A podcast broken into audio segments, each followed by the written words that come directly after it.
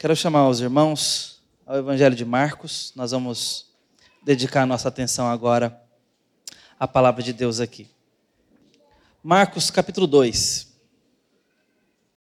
A partir do primeiro verso, quero convidar os irmãos até o verso número 12. Diz assim a palavra de Deus aqui para nós. Dias depois, Jesus entrou de novo em Carfarnaum. E logo se ouviu dizer que ele estava em casa. Muitos se reuniram ali a ponto de não haver lugar, nem mesmo junto à porta. E Jesus anunciava-lhes a palavra. Trouxeram-lhe então um paralítico carregado por quatro homens. E não podendo aproximar-se de Jesus por causa da multidão, removeram o telhado no ponto correspondente ao lugar onde Jesus se encontrava. E pela abertura desceram o leito em que o paralítico estava deitado. Vendo-lhes a fé, Jesus disse ao paralítico: Filho, os teus pecados estão perdoados. Alguns escribas estavam sentados ali e pensavam em seu coração: Como ele se atreve a falar assim? Isso é blasfêmia. Quem pode perdoar pecados a não ser um que é Deus? E Jesus, percebendo imediatamente em seu espírito que eles assim pensavam, disse-lhes: por que vocês estão pensando essas coisas em seu coração? O que é mais fácil? Dizer ao paralítico: seus pecados estão perdoados? Ou dizer: levante-se, tome o seu leito e ande? Mas isso é para que vocês saibam que o Filho do Homem tem autoridade sobre a terra para perdoar pecados. E disse ao paralítico: Eu digo a você, levante-se, pegue o seu leito e vá para casa. Ele se levantou e, no mesmo instante, pegando o leito, retirou-se à vista de todos, a ponto de todos se admirarem e darem glória a Deus, dizendo: Jamais vimos coisas assim. Essa é a palavra do Senhor. Amém. Eu quero ler para os irmãos um breve, uma frase, na verdade, de um livro de fantasia de um católico Tolkien, ele tem uma trilogia premiadíssima na língua inglesa, alguém de muito respeito literário na sua criação de mundos, também um filólogo, criador de línguas fantásticas nos seus universos. Num dos seus livros mais conhecidos, na trilogia do Senhor dos Anéis, o último deles, O Retorno do Rei, há uma frase belíssima que aponta para a redenção daquele mundo ali, que diz assim: as mãos do rei serão conhecida como as, conhecidas como as mãos que trazem cura, e assim será conhecido o rei legítimo. As mãos do rei serão conhecidas como mãos que trazem cura. É um universo fantástico e tem ali a sua redenção numa grande batalha por providência de uma ação sobrenatural. Agora vamos voltar para a nossa realidade. Nós precisamos de cura. Nós somos de muitas coisas. E eu quero começar a nossa reflexão agora fazendo uma pergunta muito importante para você. O que você quer? Quem não se deparou aqui dentre nós com o seguinte raciocínio, talvez ainda que na infância? Irmão, pode deixar, tem aqui. Muito obrigado, viu? Obrigadão. Deixar esse copo aqui, eu vou derrubar ele, certeza. Obrigado. Com a história do gênio da lâmpada. Fala para mim que você não pensou quais seriam os seus três desejos. Fala para mim que quando você viu Aladim, aquele filme, você não pensou que Aladim desperdiçou o terceiro desejo, libertando o gênio. Ah, Aladim. Não? Só eu, né? Você é bonzinho, né? Tem que libertar o gênio. Já fez esse cálculo? Quais seriam seus três desejos? Já pensou nisso? Ora, gente, eu sei que a gente não crê em desejos de lâmpada mágica, muito pelo contrário, é uma cultura, inclusive, bem é, contraditória com a fé cristã, a cultura dos jeans. Os gênios são jeans, são espíritos das Arábias ali, uma coisa, uma manifestação espiritual. Não sei o quanto ela é verídica ou não, mas é, é bem macabra. Mas enfim, quais seriam seus desejos? Vamos trazer isso para o universo cristão melhor, né? Qual tem sido a sua oração? O que tem ocupado seu foco? Eu sei que se eu pedisse você para escrever, você talvez pensasse demais. E talvez não fosse realista. Então, para buscar a sua sinceridade, vamos fazer um caminho paralelo e parecido. Veja no que você tem pensado demais, sem parar para pensar demais. Esse é o seu desejo. Pelo que você tem corrido? O que tem tirado o seu sono? O que você gostaria que acontecesse na sua vida? Vou te dar um segundo para pensar enquanto eu pego minha água. Esse jovem tinha um alvo na sua vida, motivado por uma necessidade. Ele era paralítico. Imagine não poder andar, não poder ir e vir, não poder fazer uma atividade simples como se levantar, pegar um copo d'água. Não pode. Não existiam cadeiras de rodas ali para ele, certamente. Ele queria ser curado. A tal ponto era a sua necessidade, grave a sua situação, que ele tinha quatro amigos compadecidos da sua dor. E o ajudaram numa ação mobilizadora impressionante. Subiram no telhado para cavar ali um, um espaço para colocar o seu amigo descido certamente por cordas ou algum tipo de ação ali de providência. Talvez o seu desejo seja motivado por uma dor. Qual a sua dor? Talvez seja motivado por uma vaidade, por um sonho, por uma ganância, por uma vontade altruísta, talvez, de ver algumas coisas acontecerem. O que você gostaria que acontecesse na sua vida? O que você gostaria que Deus fizesse por você? O que? O que ocupa hoje a sua oração? Pelo que você hoje se apresentaria diante de Deus? Versículos anteriores. No capítulo 1, é dito que Jesus está diante de uma grande multidão.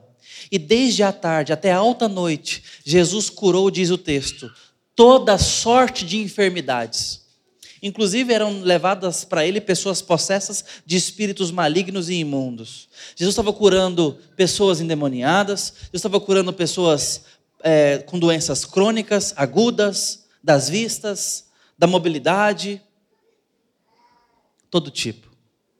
Mas chega um momento em que Jesus desaparece da frente deles e vai para um lugar orar em secreto. E tal era a profundidade da oração que os discípulos começam a procurá-lo pela liderança de Pedro e não acham Jesus.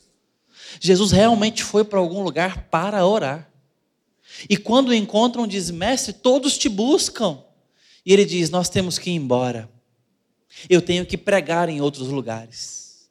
Pregar em outros lugares. Não curar em outros lugares embora Jesus curasse o tempo todo. Mas naquele momento Jesus estava dizendo não para um monte de cura que ele poderia fazer, porque ainda tinha uma multidão, todos te procuram. E certamente com fé de que Jesus poderia curá-los. E Jesus diz não àquelas pessoas por uma questão de prioridade. Marcos, portanto, sucinto como ele é, nos apresenta essa razão de prioridade para que agora nós pudéssemos entender o que está acontecendo com esse paralítico, à vista de todos aqueles que estão ali agora, mais uma vez, se amontoando naquela casa, tanto dentro como fora. E quando aquele jovem chega até ele, Jesus disse a ele: Filho, os teus pecados estão perdoados. Jesus está como que fazendo o que eles vieram buscar. Jesus está como que coroando a corrida deles, a batalha deles, dizendo: Vocês alcançaram a vitória. Filho, os teus pecados estão perdoados. O que você pensa disso?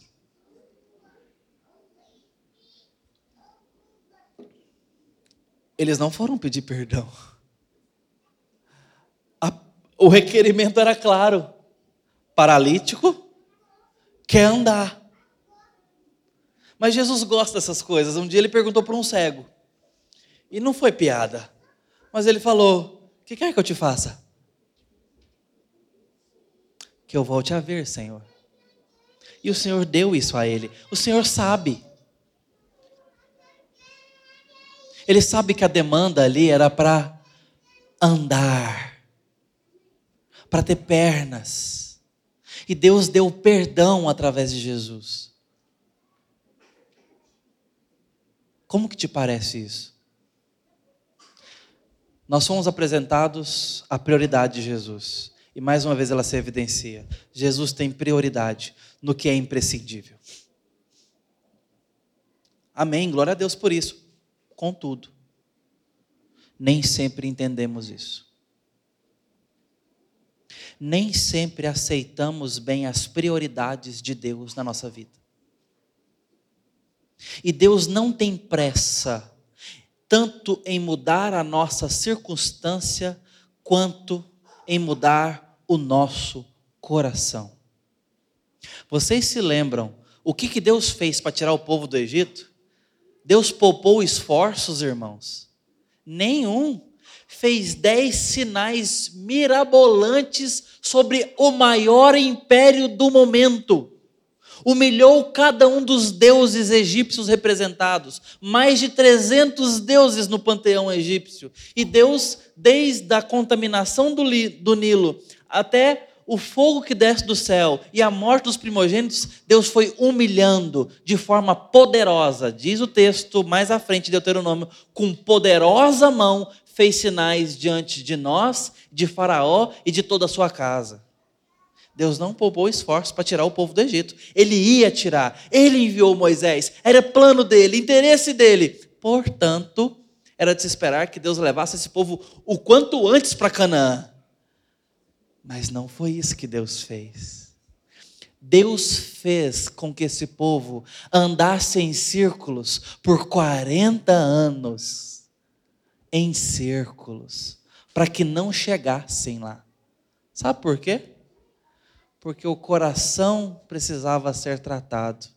Enquanto o coração não fosse transformado, aquela geração não sairia do lugar e aquela circunstância não se modificaria.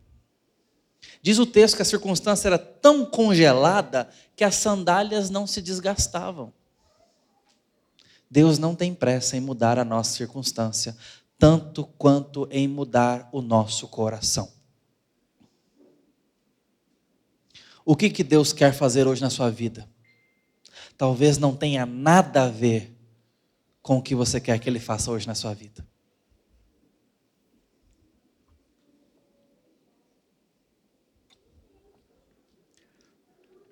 E nós precisamos encarar essa verdade. Jesus perdoa o pecado daquele homem, porque isto era imprescindível.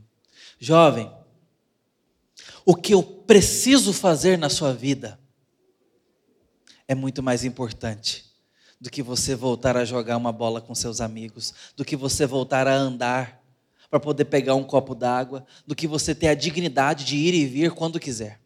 É muito mais importante do que a sua saúde. E isso parece loucura para nós, né? Porque nós temos olhos da terra, para a terra. Jesus não.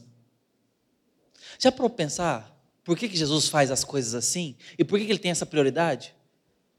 O que, que ele estava fazendo ali, gente? Por que, que ele está em Carfarnaum? Porque ele se encarnou. E se encarnou para quê? Se esvaziou da sua glória para morrer por pecados e nos dar vida eterna com Ele, recriando a partir dele e nele novos céus e terra, nos arquitetando, convidando e garantindo uma nova realidade. Com um corpo ressurreto, glorificado o quanto isso é mais precioso do que a nossa saúde circunstancial, do que mais alguns anos, talvez décadas, quem sabe, enxergando bem. Ou com os bens da terra que nós tanto suamos para ter. Por isso Jesus não valoriza, não nos ensina como sermos muito prósperos ou abundantes nessa vida, embora Ele mesmo nos dê abundância, Ele mesmo nos faça prosperar, Ele mesmo é que nos sustenta essas bênçãos deliciosas da vida. Embora Ele mesmo nos dê família, Ele se coloca acima da família. Embora Ele mesmo nos dê filhos, Ele se coloca mais precioso do que os nossos filhos. E eu estou usando essa comparação, que Jesus mesmo a faz, para mostrar o quanto ele deve ser mais entesourado do que as maiores bênçãos que ele pode nos dar. E ele veio se oferecer a si mesmo. E não apenas isso, ele veio nos dar o reino e uma nova vida, e uma vida eterna para vivermos sem dores, sem desconfortos, sem despedidas, sem fim, sem paralíticos, sem coxos, sem cegos, sem ansiosos, sem depressivos, sem células cancerígenas, sem distância, sem luto, sem boletos. Amém. Agora pegou, né? Há de acontecer, porque Ele prometeu e veio fazer isso no seu corpo, morrendo por nós. Por isso Ele estava dizendo, jovem, veja a sua fé, eu perdoo os seus pecados. O que você quer de Jesus? Porque a menos que você receba este presente, e ele vai junto, porque ele perdoa o pecado para nos adotar para Deus e se dar de presente a nós, habitar em nós pelo Espírito Santo. A menos que tenhamos recebido esse presente, nenhuma de suas dádivas bastará. Ou significarão mais do que dádivas. O paralítico sem perdão de pecado, eventualmente, morreria, juntamente com as suas pernas. O cego que voltou a andar, eventualmente, morreria. Até Lázaro ressurreto, eventualmente, morreria de novo. O que você quer do Senhor Jesus? A menos que você receba esse presente, de perdão pelos seus pecados, qualquer outro esforço que você tenha empenhado na vida e qualquer alvo que você está empenhando, será realmente proveitoso. Nós precisamos de perdão do Senhor. Nós precisamos de comunhão com Ele. E Jesus está dando isso para aquele homem. E quando a Bíblia fala sobre pecado, ela não está falando só do que nós praticamos, de vil contra a lei de Deus, ela está falando de um coração que ignora o Senhor. Um coração que não se vale do Senhor para viver. Esta é a definição mais fundamental de pecado: ignorar a Deus. Viver rebelde é viver fora da sua autoridade. Nós nos rebelamos contra alguém quando nós desconsideramos o valor ou a autoridade de alguém, ou a vontade de alguém. Portanto, o pecado é rebelião contra Deus, ou seja, ignorar o ser de Deus, ignorar a soberania de Deus, ignorar a vontade de Deus. Decidirei exatamente como eu quero viver a minha vida. Essa é a fundação de todo o pecado. Deus diz assim, mas eu quero fazer desse jeito. Deus diz: não coma. Eva vai lá e come, e dá ao seu marido que vai lá e come. Rebelião. Deus diz: não andeis ansiosos. Está lá nós cultivando ansiedade. Estamos lá nós cultivando ansiedade.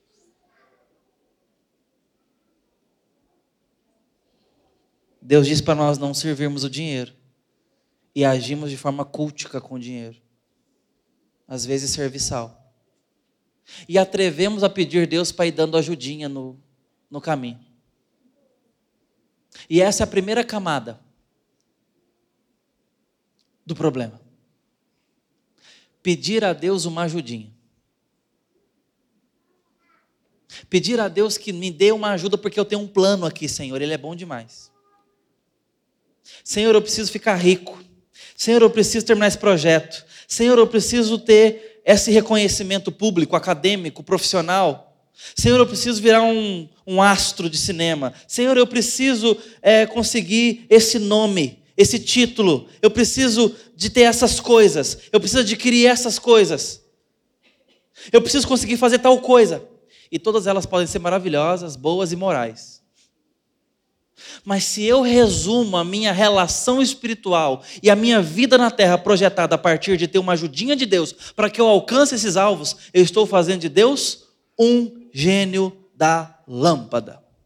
E não um Senhor que deve ser adorado e me dizer como eu devo viver e me enviar para os alvos dele na minha vida, me chamando, me vocacionando. Muitos de nós temos vivido como quem vocaciona Deus e não como pessoas são vocacionadas por Deus dizendo: Senhor, aqui está a minha meta de 2024. Vamos juntos? Eu, num ímpeto missionário, ali na volta dos 14 anos de idade, novo na fé, ainda no processo discipulado, fomos pela primeira vez evangelizar numa escola. Eu não estava me contendo. Aí eu cheguei para o meu pastor e falei assim: E aí, pastorzão, tá pronto para a gente ajudar Jesus a salvar umas pessoas? Ele sempre estava com a testa suada, deu uma limpada. Ô oh, filho, quem tem que ajudar, quem é Jesus, tem que ajudar a gente. A gente não ajuda Jesus, não. Foi, tá certo. É, é por aí que eu queria falar. Com outras palavras. Irmãos, quem é o Senhor? E o quão bom esse Senhor é? A menos que creiamos nisso com todo o coração, nós vamos ter disposição para crer que o caminho dele é superabundantemente melhor e que eu posso confiar quando Ele diz: vai por aqui. E eu posso confiar que Ele está bem intencionado quando Ele diz: não. Por mais penosa que seja a realidade, fruto desse não. Da mesma forma que os nossos filhos têm que entender que o nosso não para eles é para o bem deles, é porque nós amamos eles, é porque nós estamos olhando lá na frente, não só na vontade do agora. Nós temos que entender que Deus nos conduz como um pai que sabe muito mais do que nós entendemos sobre o futuro dos nossos filhos, sobre a nossa vida. E a sua vontade expressa na sua lei é o melhor para nós. E quando ele diz que não há nada mais imprescindível do que curar os nossos pecados, perdoando eles, ele está dizendo que é isso que nós precisamos mais profundamente no nosso coração. É como se ele estivesse dizendo: quando eu curar o seu corpo, se isso for tudo que eu fizer, você achará que nunca mais será infeliz novamente. Mas espere só alguns meses, pois essa euforia não dura muito, vai passar. E as raízes do descontentamento que habita no seu coração vão brotar de novo. Se você acha que o que Deus tem para fazer é só o que você está buscando dele, um dia você vai se ver descontente de novo e querendo mais. Tem uma jornalista chamada Cynthia Heimel. Ela escrevia para o Voice Village. E ela principalmente focou em é, aspirantes ao estrelato de cinema, da TV e desse business aí. E ela chegou numa, perdão, chegou numa conclusão disso e escreveu o seguinte: Eu morro de dó de celebridade, morro mesmo. As celebridades já foram um dia seres humanos perfeitamente agradáveis. Mas agora, enquanto celebridades, a gente constata uma ira como uma coisa horrível nelas. Elas queriam ser famosas, mais do que qualquer um de nós, trabalharam, se esforçaram ao máximo para isso. Mas no dia seguinte à conquista da fama, elas agora se veem precisando de uma overdose, pois aquele sonho impossível pelo qual tanto lutaram, a fama que transformaria tudo num paraíso, que faria a vida deles agora suportável, que lhes estaria realização pessoal e felicidade, finalmente havia chegado. Mas nada havia mudado. Elas ainda eram as mesmas pessoas e a desilusão fizeram deles pessoas que viviam aos berros e insuportáveis. Isso foi uma confissão de jornalista depois de muita constatação. Muitas vezes nós preenchemos o nosso coração com os alvos que deveriam ser apenas bênçãos. Muitas vezes fazemos de deuses aquilo que deveriam ser apenas sabores desse mundo, delícias desse mundo, que Deus pode ou não nos dar. Muitas vezes fazemos disso nosso alvo, nossa nova Canaã, e queremos que Jesus demore um pouco até a voltar, porque nós estamos num projeto inadiável aqui num projeto imprescindível. Você se lembra do pessoal que estava chegando em Canaã, a terra prometida que manava leite e mel, e teve uma turma que falou: Ô oh, Moisés, deixa a gente ficar para cá do Jordão. Sabe o que, que é? É que a gente acumulou muito gado, e essa terra é boa para gado.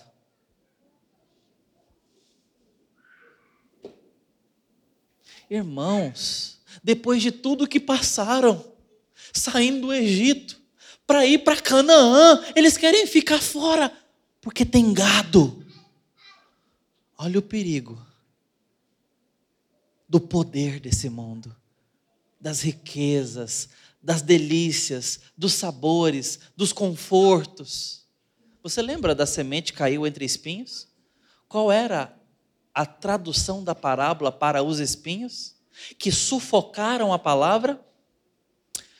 cuidados do mundo e fascinação das riquezas. Estas coisas são fascinantes. Essas coisas são como que cuidadoras do ego, do corpo, dos olhos, mas sufocaram a palavra. Jesus que nos alerta sobre essas coisas. A Cíntia, aquela jornalista, ainda disse o seguinte: acho que quando Deus quer fazer uma brincadeira de mau gosto com a gente, Ele realiza o sonho que nós mais acalentamos.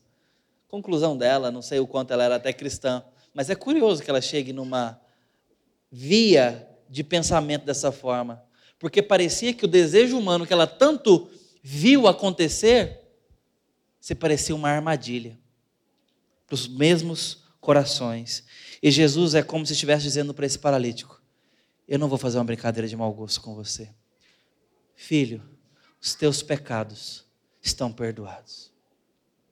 Aquele jovem estava ganhando muito mais do que boas pernas. Ele estava ganhando pernas para a nova Jerusalém, pernas para o novo céu e para a nova terra, um coração transformado, uma vida completamente transformada. É como nós nos lembramos de um dos livros das Crônicas de Nárnia, o peregrino a jornada do peregrino da alvorada. Esse é um barco, um navio, que magicamente aparece e um menino chamado Eustáquio, mal relacionado, malquisto, mal amado, mas também muito difícil, egoísta, invejoso, briguento, ele vai parar dentro desse navio e esse navio atraca numa ilha. E nessa ilha tem uma caverna, e nessa caverna muito, muito tesouro, muito ouro. E não sabia ele, mas o dono daquele tesouro era um dragão ganancioso. Eustáquio vê aquele tesouro e pensa: agora sim, todos vão me respeitar. Agora, com esse tesouro, todos vão me amar e todos vão ter que gostar de mim e todos vão me aceitar. Agora sim eu consegui.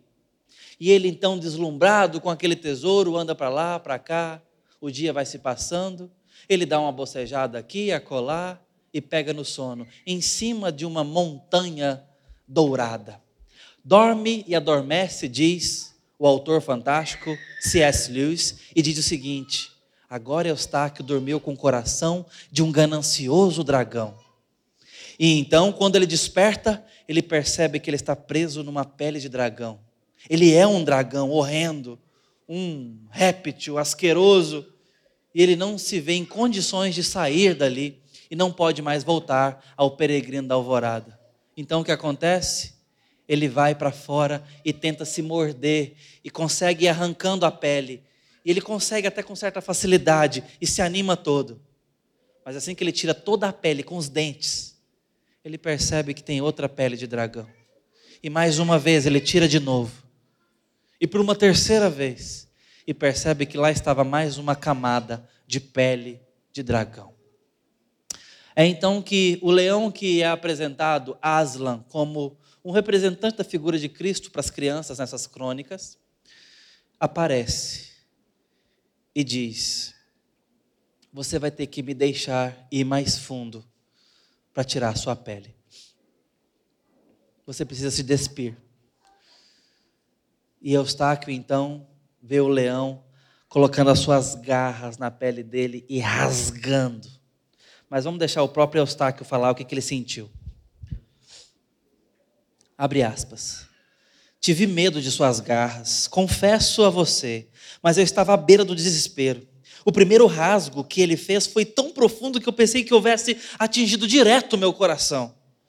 Quando ele começou a arrancar aquela pele, doeu mais que qualquer coisa nessa vida. Bem, ele arrancou por completo aquela pele animalesca. Como eu pensava ter feito mesmo naquelas três vezes, com a diferença de que não havia doído antes. E lá estavam elas sobre a grama, só que esta, em relação às outras peles, parecia muito mais grossa e cheia de calombos. Então ele me segurou e me jogou na água. Ardeu mais que tudo, mas só por um instante. Então percebi que eu havia voltado a ser um menino. Quais são seus desejos? Que, que você tanto busca? É isso que o Senhor quer para a sua vida? Ou vai dar trabalho para o Senhor retirar depois de você tudo que você está buscando? Para que você seja purificado. A forma de fazermos isso é com temor a Deus, é colocando os nossos planos sujeitos a Deus, é buscando o Senhor primeiro e não depois. É apresentando a Deus tudo. Ô oh, irmão, Ele deixa você apresentar todo o seu coração para Ele. Apresente os seus desejos, os seus planos, mas apresente a Deus. Apresente aos pés de Jesus. Não ache que Jesus é seu mordomo. Jesus não é o seu servo. Jesus é o seu Senhor. Leve os seus planos para Ele, o seu coração para Ele, trave batalhas em oração se necessário, mas se submeta a Jesus Cristo nesse ano.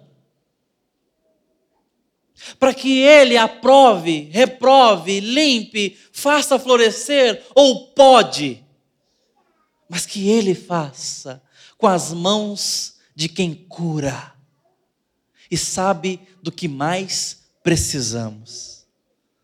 Tal a criança que, bem na hora do almoço, pede um picolé gelado, cheio de açúcar, e nós dissemos: agora não. Primeiro, as primeiras coisas.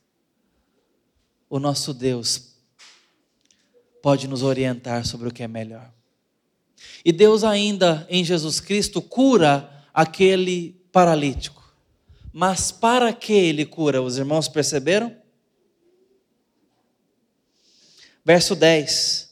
Mas isso é para que vocês saibam que o Filho do Homem, para que vocês saibam que o Filho do Homem tem autoridade na terra para perdoar pecados. Jesus não tira o olho da prioridade. Eu vou curar a perna desse homem para que vocês saibam que eu posso perdoar pecados, porque eu vim perdoar pecados. E por fim, nós encerramos dessa forma. Nada que Deus possa fazer por você é mais importante do que aquilo que Cristo veio primeiro fazer por você: te dar salvação no nome dEle. E portanto, agora eu quero mudar a pergunta para encerrarmos. Não é mais sobre o que eu quero que Deus faça comigo. Eu não quero mais que você responda essa pergunta. Eu quero que você responda a uma pergunta mais profunda e mais importante. Jesus já é Senhor da sua vida? Jesus já te deu salvação? Você precisa disso. Mais do que os seus maiores sonhos. Você precisa disso. Para que você volte ou passe a sonhar direito, inclusive, com olhos dele, com o coração dele. Que Deus te desperte para mais intimidade esse ano. Que Deus te desperte para mais comunhão com Ele. Que Deus te faça ter os desejos certos e te abençoe com graça. No nome santo de Jesus. Vamos orar.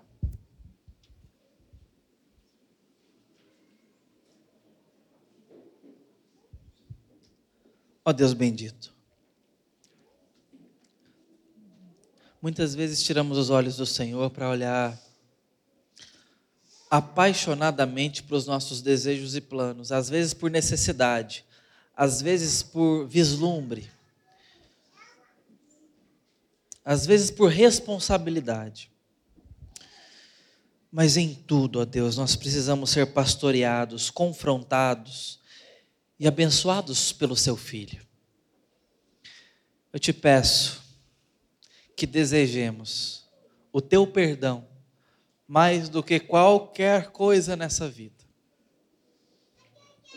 Só assim seremos eternos, ó Deus, se recebermos o Senhor perdão de nossos pecados. E Ele está gratuitamente oferecido em Jesus Cristo. Que nossos filhos desejem, que os pais de família aqui desejem, que as mães desejam, que os solteiros desejam, que homens e mulheres, jovens e moços e adolescentes desejem o perdão de Jesus Cristo, mais do que qualquer outra coisa.